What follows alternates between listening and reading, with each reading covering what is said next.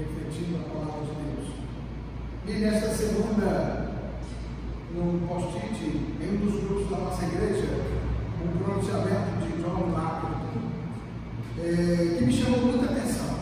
Eu sei que aqueles que estão inscritos nesse, grupo devem ter lido também. E ele dizia o seguinte: nunca suavize o Evangelho. E falar não suavizar o Evangelho nesse tempo que nós estamos é uma coragem muito grande, não é verdade? Mas ele disse: não, nunca suavize o Evangelho. Se a verdade ofende, então que deixe que ofenda. As pessoas passam toda a sua vida ofendendo a Deus. Deixe que se ofendam por um momento. Lendo essa, esse pronunciamento e principalmente essa expressão, as pessoas passam toda a sua vida ofendendo a Deus, nós podemos pensar que muitas das vezes é aquele que não acredita em Deus. E aquele que não acredita em Deus pode até inadvertidamente estar ofendendo a Deus e que não vai ser para nós surpresa alguma. Ou aqueles que acreditam em tudo menos em Deus. Né? Acreditam na vaca, acreditam na árvore, acreditam em tantas outras, menos em Deus. Vindo uma ofensa desses em relação a Deus, para nós também não seria nenhuma surpresa. Mas, na verdade, o que nos preocupa são a ofensa que vem daqueles que conhecem a Deus, que sabem do poder de Deus, que sabem da soberania de Deus, e mesmo assim, numa decisão muito autônoma e autoritária, ofendem a Deus. Isso me motivou a refletir com os irmãos nesta manhã, ligeiramente, alguns aspectos aqui na palavra de Deus. Eu convido você a abrir a sua Bíblia no livro do profeta Jonas, no capítulo 1, onde nós vamos ler é, todo o trecho. É um, uma passagem muito conhecida da igreja. Todo mundo, é difícil um, um cristão efetivamente que conhece a Bíblia não conhecer essa passagem. E também daqueles que não são cristãos. Porque existe uma peculiaridade muito grande aqui que eles costumam dizer até da, do homem que foi comido por uma baleia. Não é baleia. O, o texto não diz baleia, diz um grande, um grande peixe. Mas eu quero ler novamente com os irmãos e extrair daqui alguns ensinamentos para a nossa vida. Nos diz a palavra de Deus, Jonas, no capítulo 1. Veio a palavra do Senhor a Jonas, filho de Abitaí, dizendo: Dispõe-te e vai à grande cidade de Nínive e clama contra ela, porque a sua malícia subiu até mim. Jonas se dispôs, mas para fugir da presença do Senhor, para Tarsis. E tendo descido a Jope, achou um navio que ia para Tarsis, pagou, pôs a sua passagem e embarcou nele para ir com eles para Tarsis, para longe da presença do Senhor. Mas o Senhor lançou sobre o mar um vento forte e fez circular uma grande tempestade e o navio estava perto de se despedaçar. Então os marinheiros, os marinheiros, cheios de medo, clamavam cada um ao seu Deus. Note, meus irmãos, e lançavam ao mar a carga que estava no navio para aliviar o peso dela. Jonas, porém, havia descido ao porão e se deitado e dormia profundamente. Chegou-se ele, o mestre do navio, e disse: Que passa contigo? Agarrado no sono, levanta-te, invoca o teu Deus. Os marinheiros estavam invocando cada um seu Deus. Agora ele pede ao Jonas para que invocasse ao Deus dele. Talvez assim, esse Deus se lembre de nós, para que não pereçamos. E dizia uns aos outros: Vinde, lancemos sortes, para que saibamos por causa de quem nos sobreveio este mal. E lançaram sortes, e a sorte caiu sobre quem? Sobre Jonas. Então lhe disseram: Declara-nos agora, por causa de quem nos sobreveio este mal. Que ocupação é a tua? De onde vens? Qual a tua terra? E de que povo és tu? Jonas respondeu: Sou hebreu. E temo ao Senhor, o Deus do céu, que fez o mar e a terra. Ele deveria ter pensado nisso antes de ter tomado a decisão. Mas ele declara isso àqueles marinheiros. Então os homens ficaram possuídos de grande temor e me disseram: que é isto que fizeste? Pois sabiam os homens que ele fugia da presença do Senhor, porque ele havia declarado. Disseram-lhe: O que faremos para que o Marcelo dos filhos acalme? Porque o mar se tornar, ia se tornando cada vez mais tempestuoso. Respondeu-lhes Jonas: Tomai-me e lançaram no mar, e o mar se aquietará. Porque eu sei que, por minha causa, vos sobreveio esta grande tempestade. Entretanto, os homens remavam, esforçando-se para alcançar a terra, mas não podiam, porquanto o mar se tornando cada vez mais tempestuoso contra eles.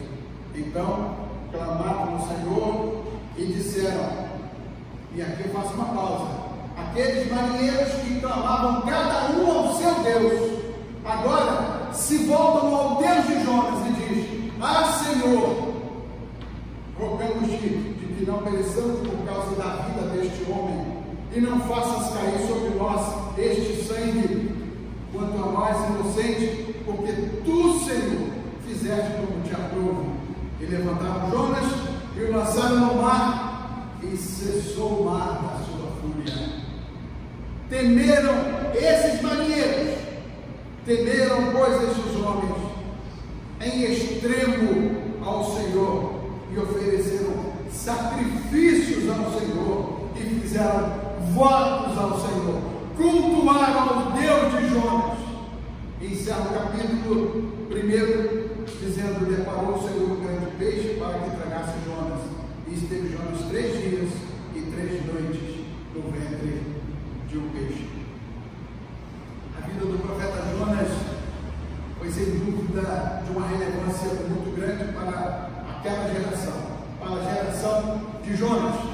E por que não dizer para gerações posteriores, como a nossa, por exemplo? Aliás, Jonas foi um dos profetas mais citados por Jesus lá no Novo Testamento. E eu fiz questão de destacar aqui três é, citações de Jesus quando Jesus arguido, a primeira está lá em Mateus capítulo 12, 38, 41, e depois você pode confirmar. E os escribas e fariseus perguntaram a Jesus: por que nos dá um sinal de que és realmente filho de Deus, de que és do céu? E Jesus respondeu aos escribas e fariseus: uma geração má e adulta pede sinal, mas nenhum sinal lhe será dado senão o do profeta Jonas. Porque assim como esteve Jonas três dias e três noites no ventre do grande peixe,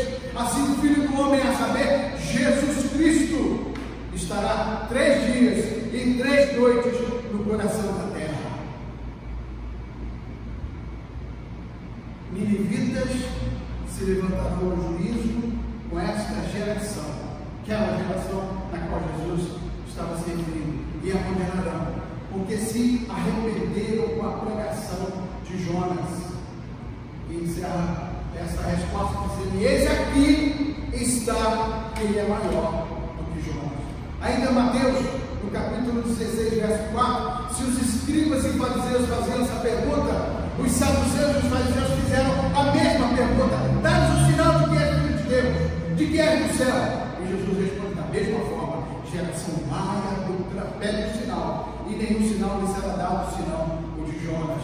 E retirou Jesus, deixando aqueles e ainda como último referência da citação de Jesus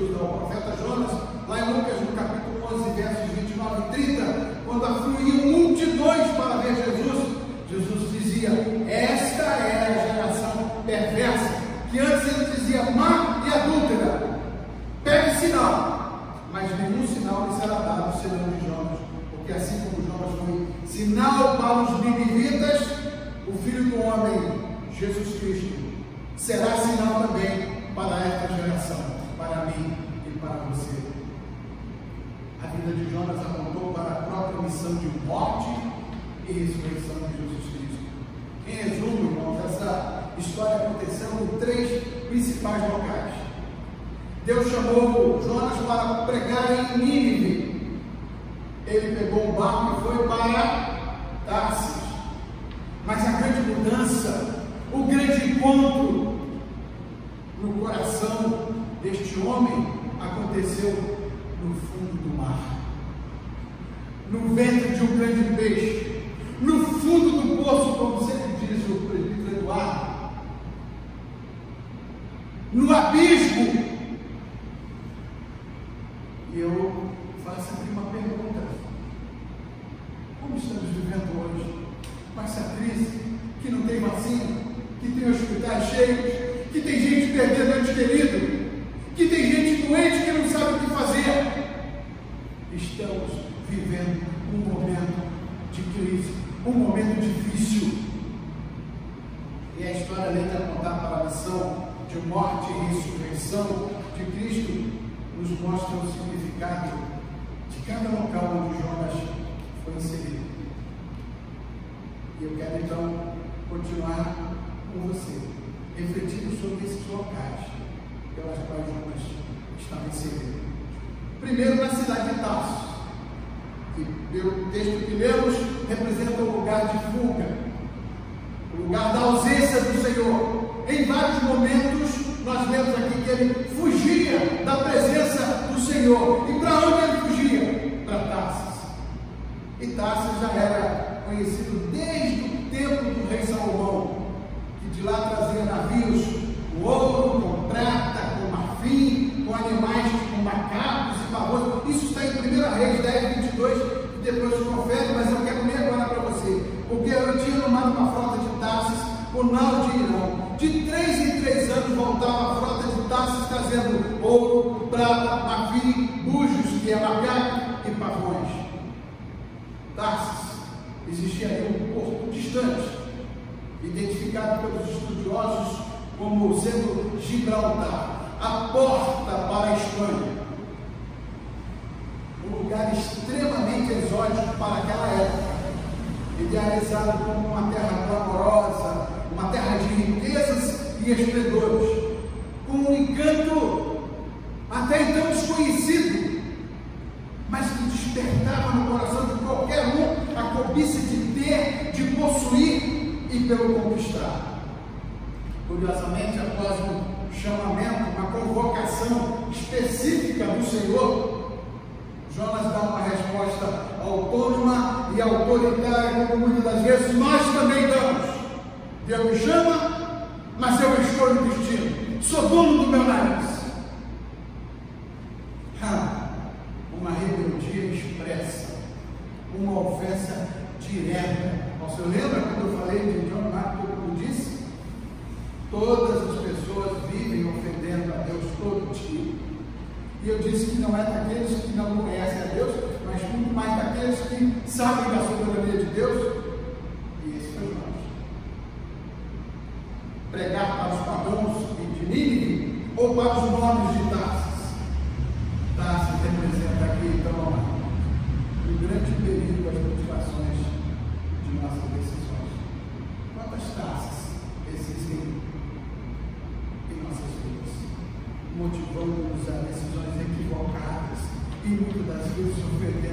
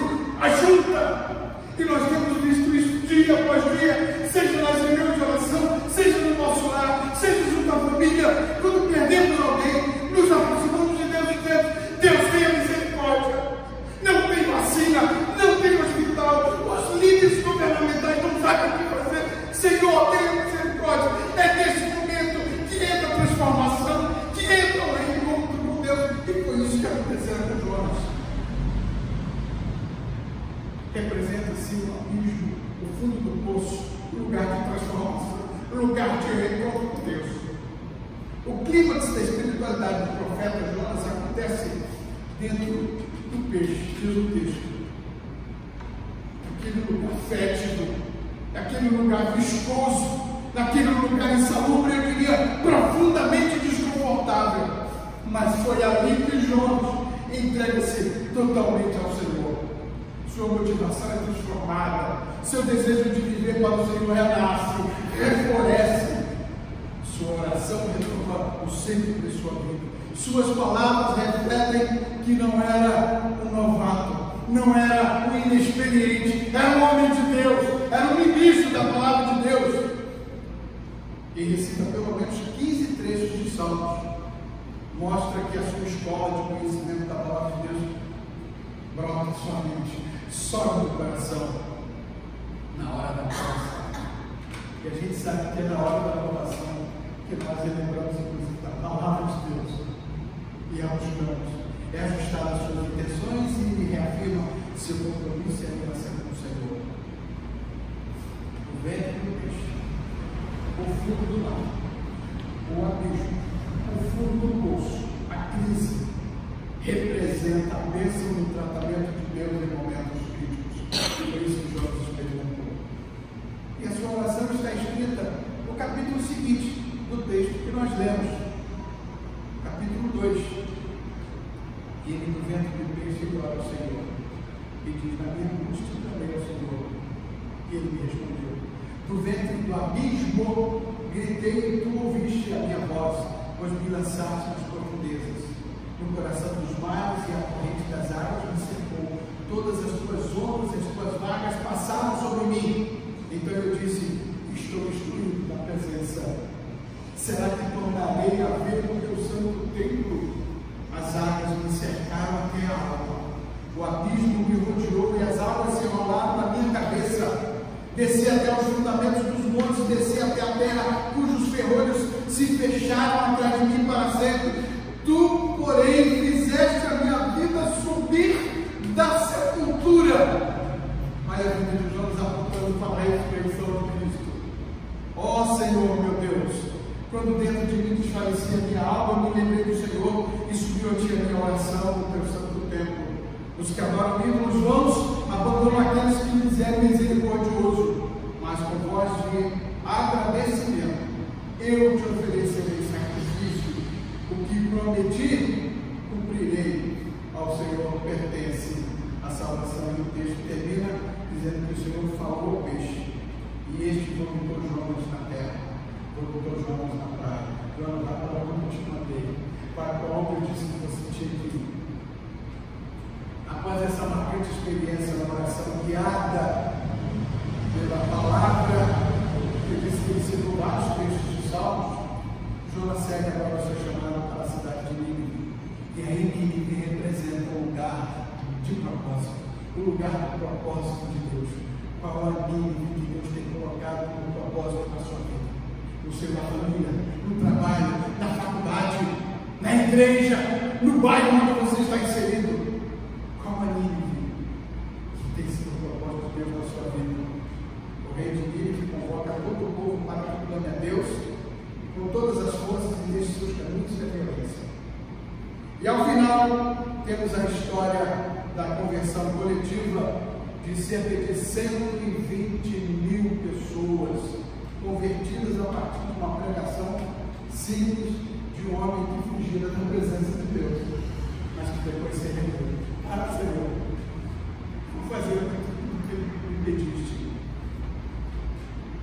Pecadores se arrependem e o nome do Senhor é glorificado, louvado em seus dias. Perceberam, irmãos, os três locais onde Jonas foi inserido Tarsis, que representa o lugar de fuga, e exclua da sua vida as taças que muitas vezes motivaram decisões equivocadas. Mas aproveite o momento da crise, da pandemia, desse momento difícil, e se achegue ao Senhor. Reconheça a soberania de Deus na sua vida. E aí você vai cumprir o propósito que certamente Deus lhe mostrará